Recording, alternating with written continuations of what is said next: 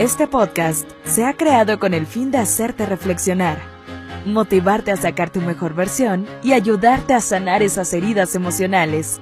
Aquí está el Shop de Vida con Fer Rodríguez.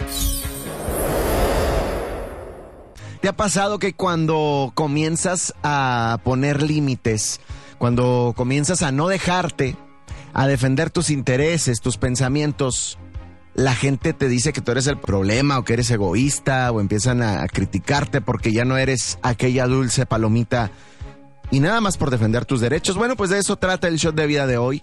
El problema es que a las personas egoístas les cuesta aceptar que son egoístas. Y el día que alguien se lo hace notar, pues tienden a victimizarse para hacer sentir culpable al otro.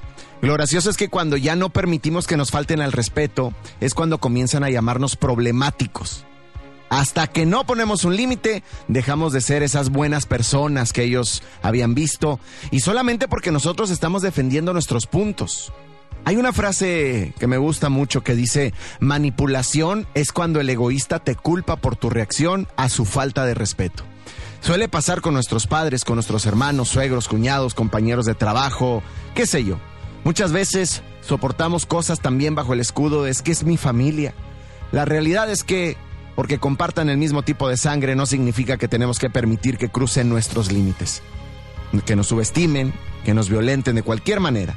Que sea nuestra familia no significa tener que aguantar, mucho menos cuando es alguien más.